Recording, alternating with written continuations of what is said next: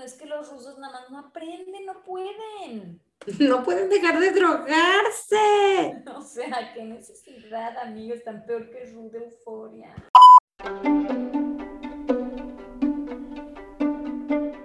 Divagar es hablar o escribir sin concierto ni propósito fijo ni determinado. Divagar es separarse del asunto de que se trata. Nada que ver es el espacio seguro del divague y por eso estamos aquí, por nuestra responsabilidad moral hacia ese lugar feliz en donde no hay estructura ni propósito más que el más purísimo placer de hablar de cosas.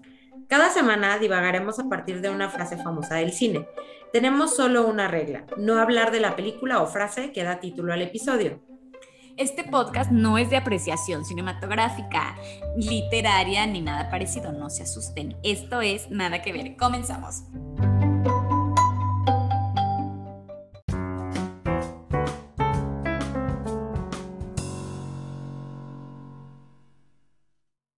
Este es el episodio 6 de la segunda temporada y pues ya empezamos. Esta yo no la vi, Ay, ni yo, o sea, no solo no vi esta, no vi ninguna de Harry el Sucio, y eso que yo soy bastante fan de Clint Eastwood, pero no, o sea... Ninguna tampoco, eh, o sea... Todas esas las pasé de noche y son cuatro. son cuatro, yo ni sabía cuántas eran, la verdad, o sea, honestamente, pues... O sea, sabía que existía Harry el Sucio y que sí, pero, o sea, así que tú digas muy inmiscuida en, en la trama y de qué se trata y haberlas visto, no. No, no, no, ni idea. No se las manejo, oigan. No se las paso a manicures. Pero bueno, este, les paso lo que viene siendo la frase. Ah, la frase es, alégrame el día. Y en su versión original es, go ahead, make my day. Eh, la película, como ya dijimos, es esta de Impacto Súbito, que es del 83. ¿Quién la pronunció? Pues el mismísimo Harry Callaghan, que es Clint Eastwood. Eh, cuando eh, el, ah, que es, ya me es el cuarto título de, como les decía, de la serie de Harry el Sucio, y entonces él se topa con un atraco en un restaurante y tras abatir a tiros a varios de ellos, los amenaza con esta frase y su Magnum 44, que es un arma, no, la paleta. ¡Ay, qué delicioso! Y, eh, bueno, le, apunta a uno de los atracadores que le está apuntando a una camarera. Bueno, básicamente pues es una escena ahí de, de tiroteo en un restaurante y pues pronuncia esta frase. O sea, la verdad, yo nunca la había oído, no tengo ni idea y me, sorprende que esté en las frases más famosas del cine cuando yo nunca la he visto en una playera, pero bueno. sí, es, o sea, yo sí la había escuchado y había visto el clip, o sea, como que me suena haberlo visto como en esos típicos clips de los Óscares, a propósito de que ya, ya salieron las nominaciones, y muchas felicidades a Diego, eh, que... este, que, que, te la ponen como esa escena de, como el cine a través de los años. Como que me suena mucho, pero la escena, o sea, la película cero la he visto, no sé de qué se trata, pero eh, antes de que empecemos a hablar del cine y de los Óscares, que poco nos falta, eh, Mane, ¿a ti qué fue lo que te evocó esta frase? Bueno, con el eh, Alégrame el día, el Make My Day, em, yo pensé básicamente en la primera alegría em, del día, que pues la verdad es que tendría que ser el desayuno para los que desayunen. A veces. Yo soy, soy malísima para desayunar, lo cual me da mucha vergüenza porque yo amo el desayuno, pero crónicamente he llegado tarde a todos lados. Entonces, este, la verdad que, de, o sea, no voy a decir, ay, sí, yo me preparo mi desayuno en 20 minutos con mi café. No, o sea, me encantaría, pero no, no es un hábito que yo tenga. Pero el desayuno como, como evento a mí me encanta y extraño muchísimo la dignidad y el respeto que se le tiene al desayuno en México. Que, o sea, que aparte se hace como doble porque la gente lo hace de que en su casa y después en su lugar de trabajo, lo cual Eso es, muy godín, sí. sí, o sea, mientras más godín el trabajo, más ceremonioso el desayuno. O sea, me encanta ese ritual. Y, eh, pero bueno, no hay que dar por sentado que todos los desayunos son así, porque pues no todos los países ni todas las culturas tienen ese lujo, así que voy a contar cómo se desayuna en, eh, en muchos lugares del mundo. ¡Tacán! ¡Ay, qué emoción! Yo también confieso, soy, soy mala para desayunar, me gusta mucho, pero justo es como esa comida que me cuesta trabajo porque como no me gusta el huevo, lo único que se me antoja desayunar pues de que tu hot case, tu así, y pues es súper, claro, es súper rico, pero súper gordo y pues, ajá. Ajá. Sí, sí, sí, pero bueno. Eh, yo voy a decir que la verdad, aquí en Argentina, si bien amo las medialunas, cero tiene ese aire ceremonial de espérame tantito que voy a comer. O sea, ni, ni los domingos, pues, y, y los días de semana mucho menos. O sea, es como muy atropellado. Mientras menos se cocine, mejor. O sea, yo creo que de verdad, en todo Buenos Aires no se ensucia un sartén antes de la una de la tarde, o sea, jamás. Sí, o sea, nadie cocina para el desayuno de que su huevo, nadie, nada. No, no, no, o sea. ¿Su licuadito nomás? Pues ni siquiera, ni siquiera manejan el licuadito, o sea, desayuno literal, pan tostado con mermelada y queso untable, es como, eh, como lo máximo. Bueno, no sé si lo máximo, pero como lo más mm, típico. Eh, los más decadentes, en vez de mermelada, le ponen dulce de leche con mantequilla. Toman café con leche o mate, pero el mate tiene todo un significado cultural que lo, hablaremos en otro momento. Pero bueno, hay veces que le, desayunan. Eh, pero el desayuno se reduce a eso, o sea, y si estás de que en una hurry y, y, desayunas de que en un café, desayunan de que dos media lunas y un café con leche, es el típico desayuno argentino, por lo menos, de, eh, o sea, de Buenos Aires, porque puede ser que en otras provincias eh, sí desayunen otras cosas, pero, o sea, la verdad es un desayuno que, que, que, pues te, da, te, dan ganas de llorar, o sea. Pero es que sí es cierto, o sea, en México es todo un, un thing el desayuno, y yo creo que en Estados Unidos también, pero... Supongo. Ajá, sí, o sea, en España, ahora que me acuerdo, o sea, tampoco es como tan un happening el desayuno para la gente. Ajá. De hecho, esta situación de la que yo soy víctima, enterrada en las tostadas y en la mermelada con queso, es bastante europea. O sea, pobres argentinos no es culpa de ellos. Probablemente la primera vez que yo me enfrenté con el significado cultural del desayuno fue justamente en Francia. Perdón, o sea, no, no empiecen a pensar que yo soy una presumida, pero, pero de muy joven viví en Francia y mi abuelita fue a visitarme. Y ya pues estábamos ahí de que, ay, ¿qué vamos a desayunar? Y yo vivía en, en una casa con una familia, con una mamá, todo. Y y entonces estábamos desayunando, obviamente estábamos desayunando lo que se desayuna allá, que es lo mismo que se desayuna acá, que es pan con mermelada y café. Es más, en, en Argentina, en Francia creo que ni siquiera le ponen el queso, es pan con mantequilla y mermelada.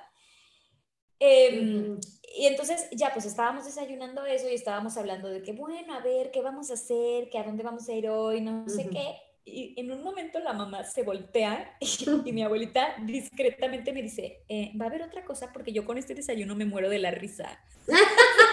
¿Y tú? En ese momento yo dije, claro, o sea, le están faltando por lo menos 600 calorías de huevo y de huevito, su quesadilla frita. No, es que aparte, o sea, hay muchas comidas que son como súper típicas mexicanas que son de desayuno, o sea, la torta ahogada, las quesadillas, el menudo, o sea. o sea, ya directamente la unidad huevo, por ejemplo, aquí sí comen huevo, pero no lo comen en el desayuno y para mí es rarísimo estar comiendo huevo a la hora de la comida, o sea. Ajá, bueno, en España también con la tortilla de patata, a mí se me hace como de desayuno. O sea, a lo mejor sí se desayunan de que su pinchito de no sé qué y que te ¿sabes? Pero así, ajá, lo que cenaban o comían de que me voy a hacer una tortilla francesa y yo, o sea, un omelette a las 8 de la noche o por, sí, no, terrible. Y los italianos también desayunan bastante frugal. ellos le ponen como mucha, sí le tienen mucha reverencia al café y sí tienen todo, o sea, sí tienen desarrolladísima su industria del café y que el café lo máximo y, sí, son muy ceremoniosos con eso, pero nada más, o sea, el café con un panecito si te va bien, o sea, y bye. Lo cual me llama la atención porque digo, Italia y Francia y España, que son como los mayores exponentes de, la gastronomía europea, tengan desayunos tan discretos. O sea, dijeras tú, en Francia, digo, en España, pues, ajá, eh, es el país de la chistorra. ¿Cómo es posible que estén, o sea, desayunando? Porque yo lo que encontré, que ya me dirás tú si es verdad o no, comen mucho pan con tomate y Buenísimo. Es lo mejor, las tostadas de, o sea, me encantaba ese desayuno. Ajá. Tomate, o, O si se quieren hacer los muy franceses, comen pan dulce, pero como que ellos, si su, su, core es el pan con tomate. Sí, o sea, el pan tostado, le dicen tostada, y es, o sea, hay tostada como dulce y la tostada normal que le ponen aceite de oliva, tomate triturado o así como a ver, lo rayan, pero pues claro, se tritura cuando lo rayas. Este, y aceite de oliva y sal, sabe súper rico, ¿eh? La verdad. Y yo que me puse a dieta ya, el nutriólogo así de te desayunas tu tostada. Y fuiste con un nutriólogo ahí, me muero. Claro, me la verdad estaba bien padre. Ya, tu tostada con tomate. Ya, todo es El güey, o sea, a ver, en mi defensa, gorda siempre he sido y siempre tengo, o sea, como que aprender a comer diferente es bien complicado, porque, o sea, yo, los europeos, la verdad, tienen como cosas muy deliciosas y no entiendo por qué no son tan obesos, pero sus porciones son súper chiquitas, o sea, como que hay miles de, de, o sea, a ver, el pan es delicioso y es, o sea, es básicamente mantequilla y, y claro, o sea, como que tienes muchas cosas que son como diferentes entonces, pues acá en México es como que, ay, tu, panelita con nopal, ¿no? O sea, me voy a poner a dieta, déjame, me echo panela con nopal, o así, y allá, pues, sea, hay un queso fresco que es como gelatina, bueno, a mí se me hace como gelatina, es como un queso como gelatina, y este, pues, no, le manejan lo que viene siendo el nopal, y, y en general la comida, o sea, comen siempre con pan, o sea, no sé, es muy raro. Entonces, sí, la verdad, fui con un nutriólogo y dígame, o sea, explícame cómo funciona esto, porque. a ver, acá la que se quiere poner a dieta, ¿cómo le hace? Porque no estoy encontrando ni, ni, panela ni ni nopal. Sí, o sea, aparte sí de que ensalada y las ensaladas llevan pasta, o sea, como que es muy extraño. Y si sales, o sea, como que aquí en México y como en Estados Unidos, como que sí hay esa parte de la cultura healthy. O sea, como que si estás a dieta, tenemos aquí cartón con no sé qué para que te lo tragues. Pero allá no, o sea, en realidad, o sea, sí las porciones son más pequeñas, la gente es más activa, pero, o sea, como que creo que sí la, la forma en que comen es muy diferente. Entonces, por eso todo el mundo que se larga a Europa, todo el mundo, pero siempre regresas más gordo, porque, eh, o sea, es un cambio de alimentación bastante importante, a excepción de los hombres. Luego los hombres bajan de peso porque como no se mueven en México y empiezan a caminar en Europa, bajan. Pero las mujeres, digo, no sé si te pasó a ti cuando fuiste y regresaste, que regresaste con los kilitos de más, mis amigas que han vivido allá, yo, o sea, sí, sí es un cambio de alimentación. Y no es como que digas, ay, me la vivía, mm, no sé, ¿sabes? Arrancada. Ajá, o sea, pero sí la comida, o sea, hay mucha pasta, hay mucho pan, hay... Es muy raro.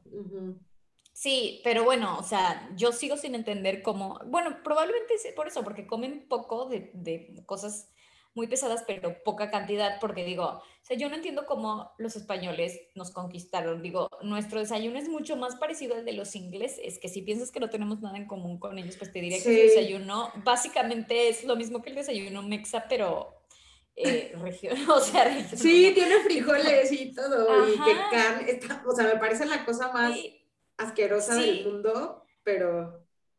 Pues digo, desayunan huevos fritos o revueltos, tocino, salchichas, tomate en rodajas y los baked beans, que son como frijoles con salsa de tomate. O sea, básicamente, eh, si no, le pones una tortilla y es un, es un desayuno mexicano, o sea, no entiendo. Sí, eh, justo ayer estaba viendo un clip este, eh, típico British breakfast Y, este, y justo estaban explicando eso y yo así de, bueno, aparte que yo no como carne, o sea, como que... Mm. Sí, pero aparte no les pega para nada desayunar eso, o sea, lo, lo, entendería más de los españoles que desayunen así, pero bueno. De que es un morcilla, ándale. Ajá, los alemanes mm, también son bastante, mm, o sea, desayunan parecido a los ingleses también con salchichas y pan y huevos y quesos. Ah, sí, salchicha eh, para todos los alemanes. Sí, y le meten carnes frías, pero también mm. fruta. Yo siento que es el más parecido al desayuno continental de los hoteles. Ándale. Siempre tiene de que sus frutas y sus carnes frías y salchichas, pues estos están así. Ahora, los suizos. Ah, eso sí no hay ni idea, ¿eh? Cómo coman. Bueno, hasta en eso son medidos porque desayunan muesli, que es como una granola, con yogur y fruta. O sea, me parece súper light que ese sea su desayuno nacional porque es el típico desayuno que desayunas cuando estás a dieta. sí, que te mandan de que tu yogur griego y no sé qué. Ajá. O sea, bueno, la granola sí es bastante calórica, pero bueno, tiene buena prensa. Eh, sabe rico. O sea, a ver, se me antoja más eso. Y mira que a mí no me gusta desayunar que el English breakfast. Ay, no sé, yo el, el, el, domingo sí me gustaría a lo mejor los frijoles con, con, con, la chistorra esa, con la salchicha. Ah, o sea, es que siento que cuando, que cuando puedes desayunar tranquilo es otra cosa que cuando tienes que desayunar de que para irte a trabajar a las 7 de la mañana. O sea, pero bueno. En Estados Unidos, obviamente, lo, el número uno son los hotcakes con tocino y miel de maple, aunque también pueden incluir huevo, pero, pero los hotcakes son como lo máximo. Ay, sí, me encanta. Son muy deliciosos. Ahora, en Rusia ah, desayunan, desayunan también como unos tipo panqueques con queso, aunque también desayunan mucho avena eh, y, y un pan de centeno. O sea, ni idea. Avena es como, como desayuno de enfermo. Sí, un poco. De ese, de no puedes comer nada porque te acaban de operar, entonces comes eso. Avena cocida. En Portugal también son del equipo de los croissants, pero por lo menos le ponen jamón y queso, lo cual me parece absolutamente delicioso. Ay, sí. Y en Brasil, que básicamente son sus hijos, eh, comen lo mismo, pero le meten lo que viene siendo la fruta tropical. Ah, claro, ¿para qué? O sea, desayunar fruta es como muy light. Bueno, está percibido como muy light. Ajá, sí. Ahora, vamos eh, con cosas más exóticas. Por ejemplo, los turcos desayunan un pan tostado o pan pita con queso feta, tomate, miel, pepino, aceitunas, salchichas especiadas, que son como unas salchichas picantes muy famosas, y té. La verdad es que sí, sí se me antojó. Mm, a mí no mucho, la salchicha, sí. Ah, pero a mí el queso feta con tomate, miel, pepino y aceitunas, 100% sí se me antojó. Eso sí, como, sí. A mí me encanta la ensalada griega. En Marruecos comen como diferentes tipos de panes untados con mantequilla, mermelada, jamón y queso. Tampoco fueron muy originales. En Corea desayunan unos rolls de huevo rellenos de carne o verduras. Ellos también son del equipo del huevo, mira. Ay, no, no, yo es que no puedo con el huevo. No lo soporto. en Japón comen sopa. O sea, me parece correcto. ¿De que tu sopa miso o qué? Ajá. Comen su sopa miso con arroz blanco, pepinillos y pescado. Te la debo desayunar pescado. Sí, yo no sé si o sea, a menos que sea un taco gobernador, la verdad es que no, no me imagino. Pero esos también por eso son tan delgados, man. Pues sí, o sea, se despiertan y se comen su sopa miso con pepinillos y pescado y se van a trabajar, o sea, está muy raro. Es el desayuno más importante del día y que tu proteína, tu... O sea, yo creo que por eso... Pues es que ellos comen, la verdad, súper bien. Sí, debería de, haber un campamento para bajar de peso en Japón para millonarios. Ajá, deberíamos de ir. Ay, no, que no sea para millonarios, que sea al alcance de la, de la pues clase media trabajadora, por favor. Pero Me ¿cómo le hacemos? ¿Cómo le hacemos? ¿Cómo le hacemos para hacer un fat camp barato en Japón? Ay, pues nada más, no sé, con becas. Todo el día tienes que, trabajar piscando arroz y la noche Ay, sí, de opera enseñando español. Ay, no sé, pero sí me urge por fin. Bueno, en la India comen como una tortita de lentejas con arroz, mm. que la comen con chutney y sambar, que es como tipo un guiso, cuyo ingrediente principal es el tamarindo. A mí eso también se me parece Sí, eso me parece bien. A mí la comida hindú, sobre todo porque es muy vegetariana, me encanta. Ay, sí. En Filipinas, eh, mira, creo que tienen el peor. O sea, ni a mi peor enemigo se le, voy a desear. Es café con pan de sal. ¿Y cuál es el pan de sal? Bueno, directamente se llama pan de sal porque ves que Filipinas era colonia española. Eh, pues muchas de sus cosas como tradicionales mantienen eh, el nombre en español original y entonces el pan de sal directamente es un pan de harina, huevo, levadura y sal. Me mato, o sea. no, cero. Cero. O sea, no. No se lo manejo. Fíjate que en Israel es parecido a México también. Comen huevos cocinados como en una salsa de tomate picante, servidos arriba de un pan de pita con mm. ensalada de pepino y tomate. De que tu huevo estrellado, o sea, como huevos rancheros, pero en vez de la tortilla es una un pan pita. Tal mm. cual, y una ensalada de pepino y tomate, me parece muy correcto. Ah, eso está bien también, o sea, mm, no me gusta el huevo, regresamos, pero o sea, como que pensándolo es como el huevo estrellado así, es como de la forma en que menos asco me da. en Indonesia comen huevos fritos con arroz frito y con carne o mariscos. También muy tranqui su, desayuno. sí. Es, eh, sí. van con energía para enfrentar el día, pero que te, que te mueres. En Pakistán ya de plano se pasan tres pueblos y desayunan un guiso súper pesado que hacen con carne. O sea, guiso de carne directamente. De que es un mondongo. es lo que te va a decir, de que sus, sus costillitas en salsa verde. Sí, o sea, pero bueno, yo supongo que si vives en Pakistán o te desayunas eso o no sales de tu casa. O sea.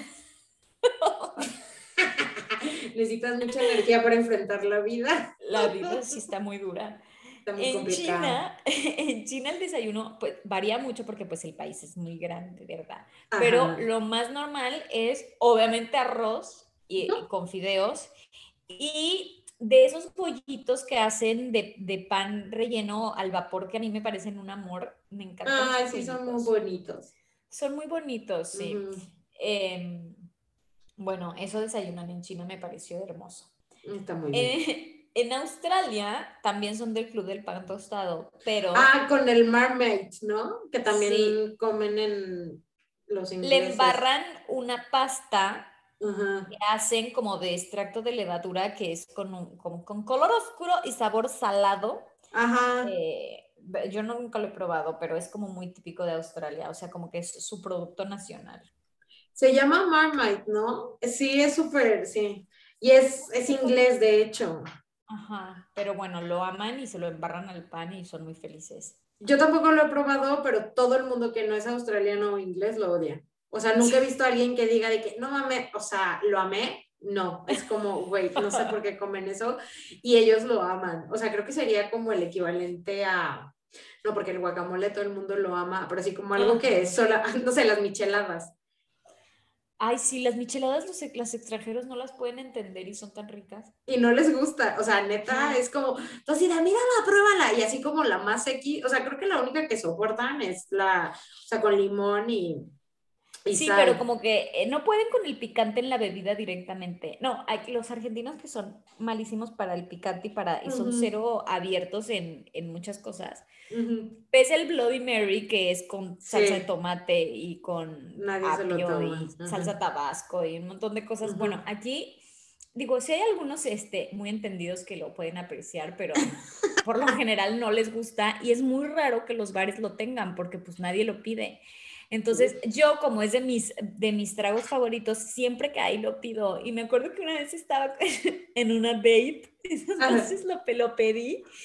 Y el chavo dice, ¿vas a pedir eso? Y yo, sí. ¿Sabes qué es? Y yo, sí.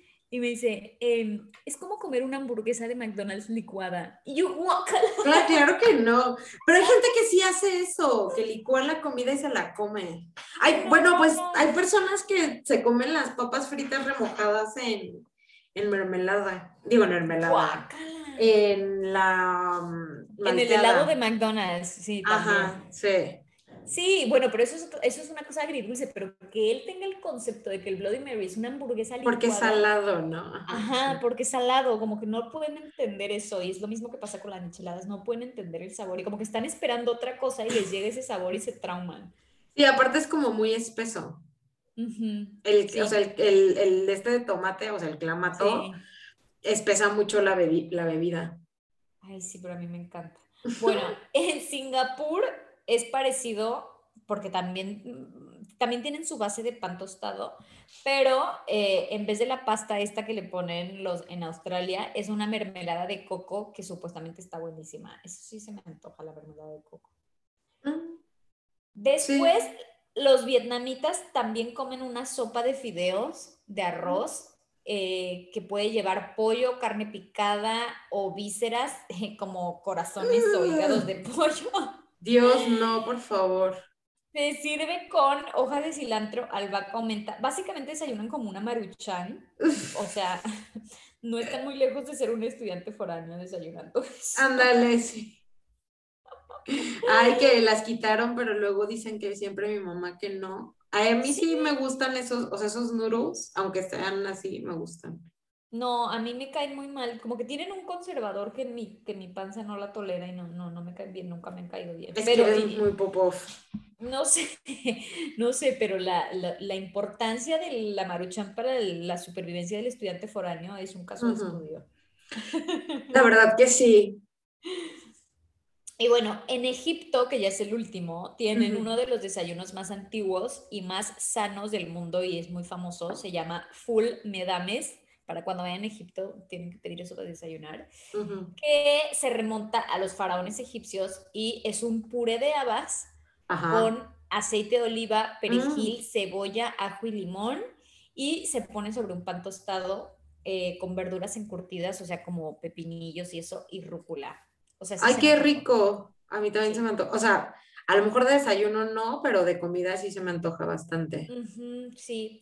De esto, la inspiración que yo saqué, no sé si para desayunar, pero probablemente para merendar o comer, es Ajá. este, el de mm, el de el turco con el queso, con el queso Ajá, y la y, miel. Ajá. y la miel y el pepino.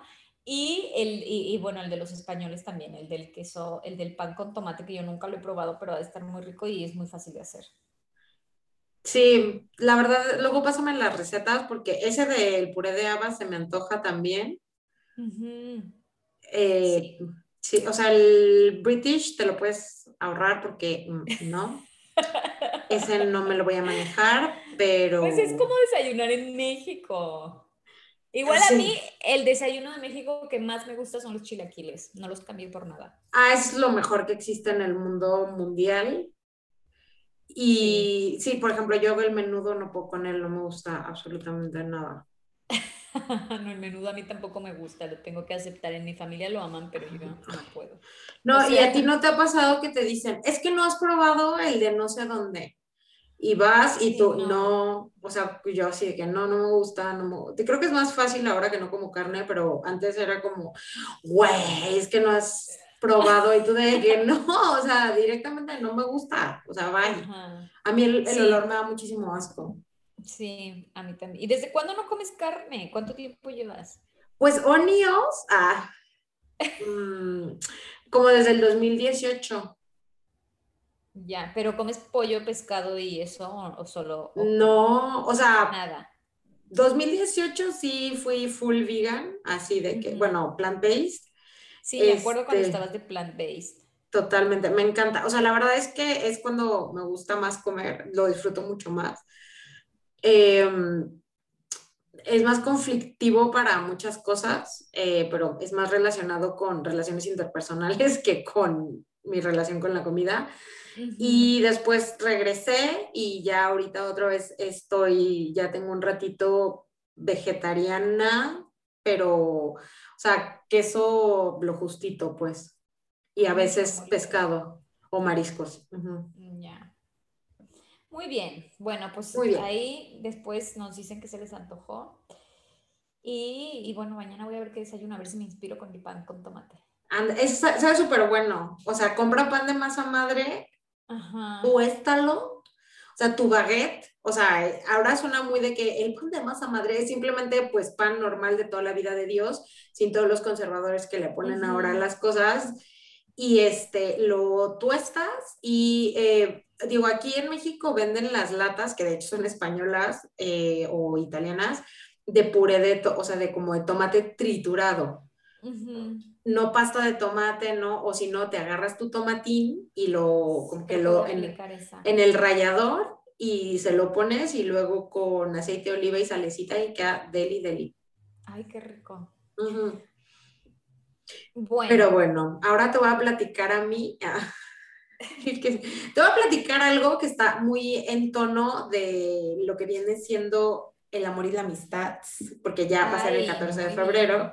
Sí. Y este, o sea, bueno, esta frase me hizo como pensar en qué cosas me hacen el día. a mí y, y en, en, general como que cosas como que me alegran.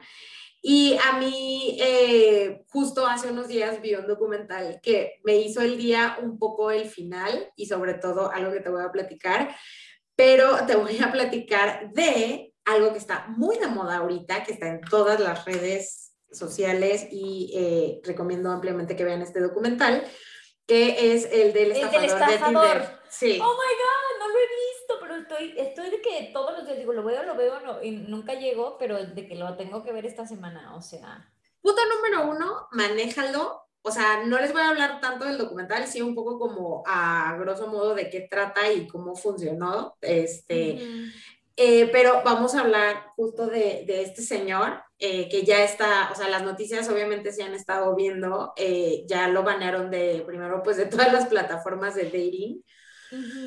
Y también ya él cerró su Instagram. ahorita te voy a decir qué, qué dijo, pero bueno, para empezar, para que sepan, es un documental, está en Netflix, se llama, bueno, El estafador de Tinder o de Tinder Swift, este, bueno, el estafador de Tinder, y este es, habla de un muchachito que básicamente usó eh, Tinder para acceder a sus víctimas de estafa o para fraudearlas. El, documental está centrado en tres de sus víctimas, pero en realidad no sabemos cuántas víctimas ha tenido y ha tenido diferentes modus operando, operandi de, cómo estafar a la gente.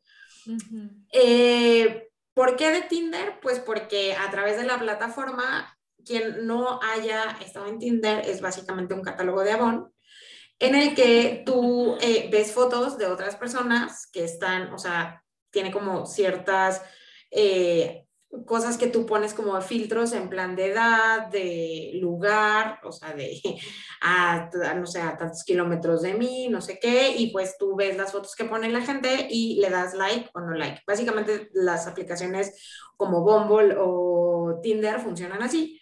Y él pues tenía ahí sus fotos en plan de, pues de dandy, él, de que en tu yate, en tu avión privado, y eh, pues tenía como su zona de, alcance Europa, entonces una, sale la historia primero de una chava que se llama Cecilia, que es noruega, y básicamente lo que hacía era como empezar a platicar con ellas y pues como hacer todo lo que no te esperas que va a hacer alguien en Tinder, básicamente.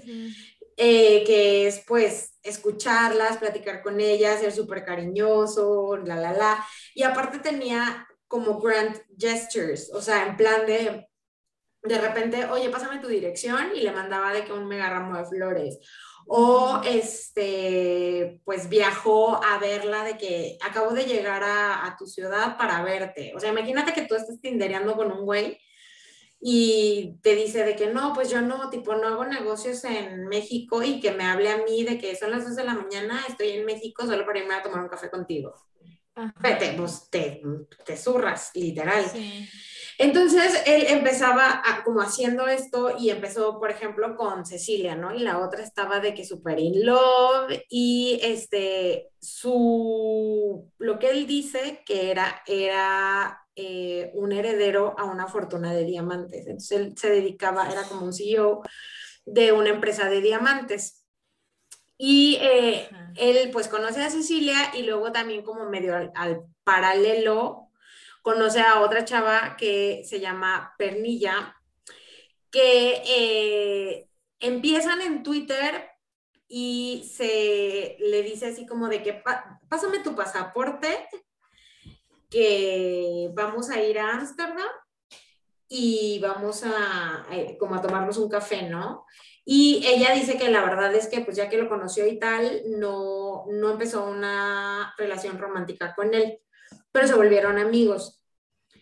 Y eh, lo que él hacía o lo que le hizo a ellas fue primero pues decirles que él era este magnate y con la Cecil pues sí, era de mi amor y quiere ser mi novia y no ya eran novios y le dijo que ella vivía en Londres y le dijo que empezara a buscar como pues departamentos para que se fueran a vivir juntos, o sea, ella en plan así de, y el otro sí, que el presupuesto son 15 mil dólares al mes. Y ya sabes, la otra de que mira nomás esta, mira qué bonito. Y eh, como un poco al paralelo, eh, él fue con otra, con una novia que era una, este, una modelo rusa a Grecia y se encontró con Pernilla, pero en plan de que se la llevó a mega eh, a los antros y él pidiendo champán y mil cosas y de que tu, tu jet privado y tal. Pero justo cuando él estaba en Grecia, le dijo a la otra, la que era su novia, así en plan de, como era uno de, diamantes, bueno, un magnate, que su seguridad eh, corría riesgo, entonces como que se tenía que escapar y le mandó unas fotos de su, porque traía un guardaespaldas, de su guardaespaldas todo golpeado y de que no puedo usar mis tarjetas, que porque la seguridad, que no sé qué, necesito que me consigas tanto dinero. Entonces, mientras estaba en las Islas Griegas, gastando en champán y no sé qué, le hizo a la novia, o sea, primero le pidió como la adicional de la Amex y luego le hizo que comprara unos vuelos, o sea, vuelos donde iba la amiga y la novia y así como gente de mi trabajo y te lo voy a regresar. La, o sea, la otra sacó como nueve créditos, o sea, para básicamente pagarle las vacaciones a la otra. Ajá y, pues a la novia y tal. Y de hecho, cuando una vez cuando Cecilia fue como a visitarlo o lo vio, fueron de viaje, conoció a la mamá de un hijo de este güey. Y la otra así de que no, te paso, güey. O sea, nos llevamos súper bien, pero en plan, a mi hijo lo tiene súper bien y por eso estamos viajando y no sé qué. Y entonces, o sea, ya después cuando el, la otra dijo así como, oye, ya es mucho dinero y el otro que le dijo, ah, que claro, ya no tenía línea de crédito, entonces la mandó recibos falsos de que según esto era empleada de él en, la empresa esta, o sea, para que pudiera sacar más créditos. Entonces llegó un punto en que ella así como que, oye, esto ya es too much y este, empezó como a investigar y eh, encontró que pues era un defraudador. Él de hecho había estado en la cárcel en Finlandia por ah, pues haber defraudado a tres mujeres, pero tenía otro nombre. Entonces ella fue así como, ¿qué está pasando? Entonces se eh, fue con un periódico noruego de, oigan, hay que avisar que este anda defraudando mujeres y no sé qué. Y entonces después justo dio con Pernilla que a ella le dijo lo mismo, o sea, le mandó la foto de que habían golpeado y casi matado a su, a su guardaespaldas y le dijo así como, oye, este, préstame el dinero, no sé qué tal, y la otra tenía ahorrado para comprar su casa. Y le dio dinero, o sea, bueno, la entrada pues, y este, y la otra le dio el dinero y el otro le siguió pidiendo dinero, pero luego ya que, que la otra chava la contactó, o sea, bueno, que, la, que se encontró, eh, le dijo así como, oye, yo ya sé cuál es la verdad. Y obviamente hicieron como todo un happening, que todo empezó justo cuando empezaron y sacaron el artículo en el periódico holandés, digo, perdón, noruego, y muchísimas agencias de noticias y canales y tal empezaron a ver como la historia hasta que obviamente pues la de este la del documental pues como que documenta toda esta parte en la que ellos hacen como la investigación periodística y descubren que este pues tenía otro nombre eh, se hacía llamar Simon Leviev, que es el apellido, sí, o sea, sí existe esa persona, pero hizo fotos así como que tenía fotos en el que él se ponía como con el verdadero, entonces, pero claro, decía abajo de que Simon Leviev, ¿sabes? Entonces, muy listo. Y eh, también resultó que ya después salió que había viajado hasta en Estados Unidos, había sido como au pair y había, eh, le había robado dinero a la familia, o sea, tenía como diferentes pues como esquemas de, de defraudación.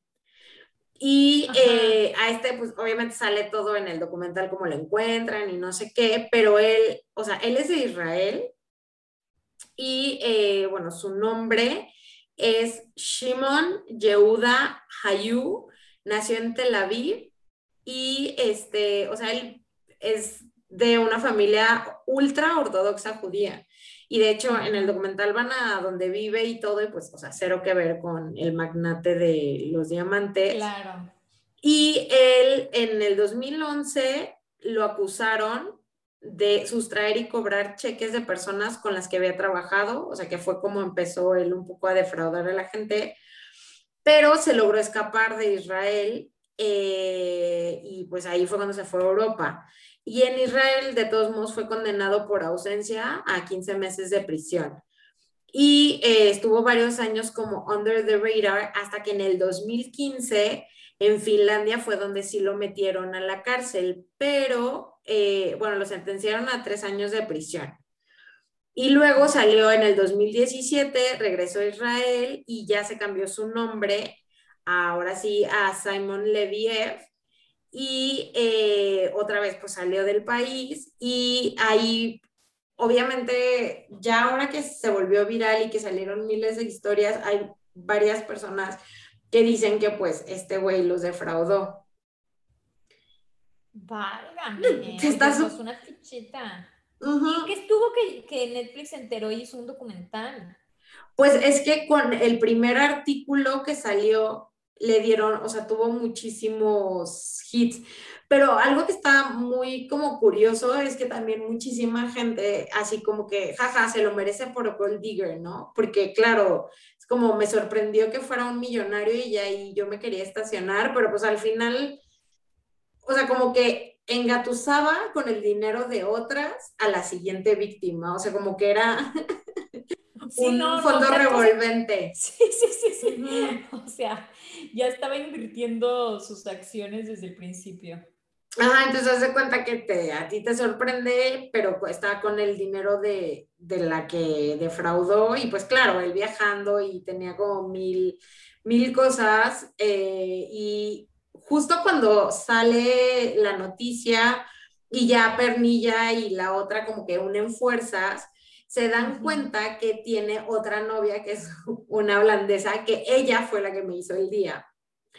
Porque ella igual estaba ya viendo como pisos en Ámsterdam, no sé qué, y la encontraron por Facebook y la pernilla le dijo así de, oye, o sea, ve este artículo, ¿no? De que este güey. Entonces, eh, ya él ya se volvió súper famoso por todo lo de, o sea, de los fraudes y del, de estos, este artículo inicial que ya después muchísima gente empezó a, pues a reproducirlo, ¿no? O sea, que te enteras de que, ay, ¿qué pasó? Esto no sé qué aquí y ya ves que empieza a salir como en diferentes medios. Y entonces ella se lo mandó a, a este güey y el otro le dijo que son mis enemigos y no sé qué, ¿no? Y la otra así como de que, ay, ¿cuál me chupo, no? Y la verdad es que fue súper lista. Entonces ya al final, como su cara estaba en todos lados, él como que a la única que podía recurrir era a ella. Y es súper gracioso porque ella ya sabía quién era, sabía que era un desgraciado, Y entonces, una vez, o sea, quedan de verse y ella, y él empieza a pedir dinero y él dijo que la neta no tengo dinero, pero ella trabaja en la industria de la moda y le dijo, pero tienes un chorro de ropa de diseñador que se puede vender para que tengas dinero. Entonces ella fue a, verlo a donde estaba, empacó tres maletas de zapatos Gucci, sudadera, o sea, todo lo que tenía que era, que se había comprado a él, que claro era de, de marca, porque aparte de la pernilla para pagarle, según esto, le dio un reloj que obviamente era falso, pero esta como si era dinero que ella, según esto, ella le decía que sí seguía súper enamorada, que ella le creía, no sé qué, le dio toda su ropa. Y ella así de que, bueno, y le empezó a vender. Y, o sea, ella sí le había prestado dinero dice que no tiene nada que ver con lo que ella perdió, pero que se quedó con el dinero de vender toda su ropa y el otro que, mándamelo, no sé qué, y la otra de que, ajá, sí, no, es que no se está vendiendo, y cuál. Y entonces, pero como ya él no tenía como a quién recurrir y de hecho que lo acompañó a uno con un cirujano para hacerse una cirugía plástica en la cara y que el cirujano directamente le dijo, no te la voy a hacer porque esta cirugía únicamente la piden los criminales. Dios. Ajá, y entonces ya eh, él pues un poco le decía de que dame el dinero y que y, como que a todas las amenazaba ya cuando, cuando lo cachaban. Ya esta le dijo como de sus cosas y no sé qué, pero al mismo tiempo pues ya no tenía a quién recurrir y entonces así le decía de que perdón, eh, ya no tengo nada y empezó, obviamente ya no tenía forma de tener el estilo de vida, entonces ya le decía que no tengo, o sea, estoy comiendo sobras, en o sea, no sabían en dónde estaba, pero ya, pues, él no tenía como de dónde sacar dinero, y entonces dice que un día él le dijo que, tenía, que iba a ir a Grecia, y ella le mandó como un mensaje, no le llegó, y entonces dijo, está volando porque siempre está pegado el teléfono, o sea, la única forma en que va a pagar el celular es que esté volando. Entonces se metió ella a investigar vuelos de donde él estaba a Grecia y le habló a la policía, y, o sea, al Interpol, y le dijo, este güey está en este vuelo. Eh, o sea, sacó cuenta, no, no, no, como de la CIA. Y pues que sí, aterriza y lo meten al, o sea, y lo arrestan. Oh my God. A él lo arrestaron, pero de hecho ya está en libertad, cinco meses después de haber estado en prisión por el coronavirus. O sea, fue así, yo creo que, mira, libera los que no mataron a nadie, porque si no aquí va a ser un desmadre. Y Europe. Y eh, él, obviamente, e, en el documental dicen así como que lo buscamos, pero no nos dijo nada pero él en redes sociales y en algunas entrevistas que le han hecho dice que no es cierto, que él no las defraudó, que él no le robó nada de dinero, que seguro están ardidas, que... No puedo creerlo. Ajá, nunca le saqué ningún dólar a estas mujeres, de hecho se divirtieron con mi compañía, viajaron y vieron el mundo con mi dinero. O sea, el descaro. Y obviamente, o sea, salió el documental, si ya era persona no grata, eh, salió el documental y ya le cancelaron todo en Tinder, en Bumble. De hecho, él abrió, o sea, después de que salió de la cárcel, abrió como una agencia de asesoría. o sea, no, era así como de cómo hacer negocios y así, o sea, de que cómo defraudar. Y era así de que compra tu ticket, o sea, sabes, como casi casi un GoFundMe, este, para defraudar como a gran escala, yo creo. Y eh, pues él tenía su, su perfil de Instagram que tenía fotos o sea, que aparte está bien raro porque sí, o sea, como que tenía una relación formal con ellas. Y resultó ser también que la que conoció a, o sea, Cecilia conoció a la mamá del hijo, fue una de las que él defraudó en Finlandia. O sea, yo creo que le dijo que, ay, bueno, ya estás embarazada, pues mira, si vivimos, a esto me dedico y chingale. y él, antes de cerrar su, su, Instagram, dijo que iba a compartir su versión de la historia en los próximos días cuando haya resuelto cuál es la mejor y más respetuosa manera de contarla, tanto para, para todas las partes involucradas como para mí. O sea, lo que me ya no me haría el día es que resulte ese ser que le paguen un dineral por hacer su historia. Claro. Pero sí, o sea, después de, digo, ya cerró el Instagram, pero Después sí seguía saliendo de la cárcel, así de que subiendo en Instagram de que un Lamborghini y, o sea, viviendo a lo grande. Ya, por favor, que, se entregue ya. No, pues ya se entregó y ya salió de la cárcel. O sea, ahorita realmente no es un prófugo de la justicia. Que se entregue a su nueva realidad. Ah, a lo mejor sí, pero a ver, después de haber vivido así, o sea, como que yo creo que tiene la esperanza de que va a encontrar alguna otra forma de defraudar. O sea, dirá. ya con el quemón del documental. Sí, pero a lo mejor ya no va a enamorar mujeres. Ahora lo que va a hacer es, no sé, dar asesoría a galanes. O sea, me lo imagino perfecto, de cómo conquistar mujeres a través de Tinder y de que págame 20 dólares y te doy mis tips. Y lo peor es que la gente va a decir de que a huevo. Obvio. Y este le sacó dinero, o sea, claramente yo debo de estar ahí. Ay, my God. No, y lo peor de todo, o sea, a pesar, o sea, no es prófugo de la justicia, ya lo liberaron. Y además, o sea, ellas se quedaron con la deuda. O sea, no es como que, o sea, los de Amex sí van a, decirle, o sea, ella se entera por los de Amex porque ya le cobraban y le cobraban y les digo así de grande, es que no puedo, es que fíjense que me pasó esto. Y los de American Express, en vez de decirle como cualquier otro banco que eso solo juros a los de American Express por su servicio. o sea, ¿estás seguro que un banco les dices eso y te dice, me vale, no me interesa? Sí, obvio. No, ellos tenían toda una investigación y fueron a su casa y le dijeron, ay, sí, no eres la primera que nos di. O sea, hicieron todo una investigación, o sea, ellos fueron los que ataron los cabos. Y le dijeron, así, ah, sí, no eres la primera que le toca. Y aquí está el, el artículo de Finlandia, de cuenta. Busca este nombre. Ajá. Ay, Dios. Pero es que aparte ¿Y le perdonaron la deuda o qué? No, no solamente, pues, no sé cómo, de qué así. Solo tuvieron la, la Sí te creo. No sé si American Express le perdonó la deuda, pero ella sí sigue endeudada. Pero aparte sacó como nueve créditos con bancos de esos créditos express, que obviamente, o sea, él se gastó como 20 mil dólares en dos días.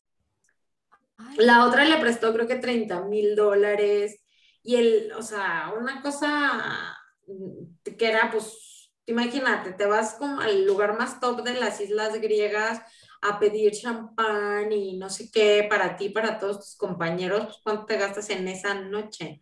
Y le escribí así de que me urge, mándame ya el dinero, no pasó la tarjeta, habla Amex, así las traía. No, no, no, no, no, no. Pero, este, o sea, deberían hacer que él le pague la deuda como pueda, o sea. Exacto, pero, o sea, creo que no hay, no sé, entiendo que, porque no estoy segura si es como por defraudas, o sea, por defraudación o por, o, o, cómo funciona ese cargo, pero como no las robó y tan, o sea, es que está, y él, por eso yo creo que también se siente tan seguro, porque las que sacaron los créditos, las que dieron el dinero, o sea, ellas hicieron el depósito y no había hoy un contra, o sea, no hay un recibo, no hay un contra, de un contrato que diga así de, ah, sí, por mis servicios prestados o por tal cosa, o es un préstamo. No. creo que ahí pues no hay forma como de, de recuperar tu dinero. Oh my God. Sí, es, muy fuerte. Y pues tampoco tiene el dinero, ¿eh? Ay, no, no, qué Porque ya se lo gastó. Pero ellas salen en el documental, calculo que algo les va a tocar. Pues me gustaría que alguien dijera, ahora sí un sugar daddy de verdad, les diga, no te preocupes, chiquita bombona. O sea, ni siquiera porque quiero ser tu sugar, sino porque o sea, neta, o sea, si yo tuviera mucho dinero, la neta sí haría eso, de que, güey, neta te fue fatal y toma. Ay, no, es que de verdad sentía muy feo. Ay, sí, pobre, qué horror. Pero bueno, voy a ver el documental a ver qué tal. Manéjalo y luego me dices qué opinas, pues estaba muy bueno, todo el mundo, o sea, véanlo por favor, está súper bueno. Es el tema de la semana. Sí, y han salido muchas cosas. Eso y que Donovan, el patinador mexicano, hoy está, creo que ya ahorita está patinando en, la final. A ver, sí. Bueno, nos apura. No, bueno, hoy que estamos grabando esto, cuando ustedes lo escuchen ya vamos a saber cómo le fue. Ajá, ahí nos dicen cómo le fue, pero sí, bueno, eh, la, la, final, ya pasó la final, hasta el día de hoy que estamos grabando, no sabemos qué pase después. Esperamos que solo buenas noticias. Ay, sí. Bueno, eh, pasamos a lo siguiente entonces. Por favor, sí. Eh, bueno, lo siguiente es la próxima frase que vamos a, que vamos a indagar, que es de la película Sunset Boulevard, que en español le pusieron El crepúsculo de los dioses, es de, de 1950 y la frase es, cuando quiera, señor de Mil, estoy lista para rodar. Yo también. Hablando del Fat Camp en, Japón. Hablando del Fat Camp, esa es mi frase del momento. Bueno, bueno, es febrero, se perdona, todo se perdona. Uy, sí, ya para marzo ya no se perdona, entonces me tengo que poner las pilas. bueno, pues esto fue nada que ver. Adiós. Porque eso a mí normalmente me afecta un montón. O sea, yo no sé si en mi otra vida me morí de una sobredosis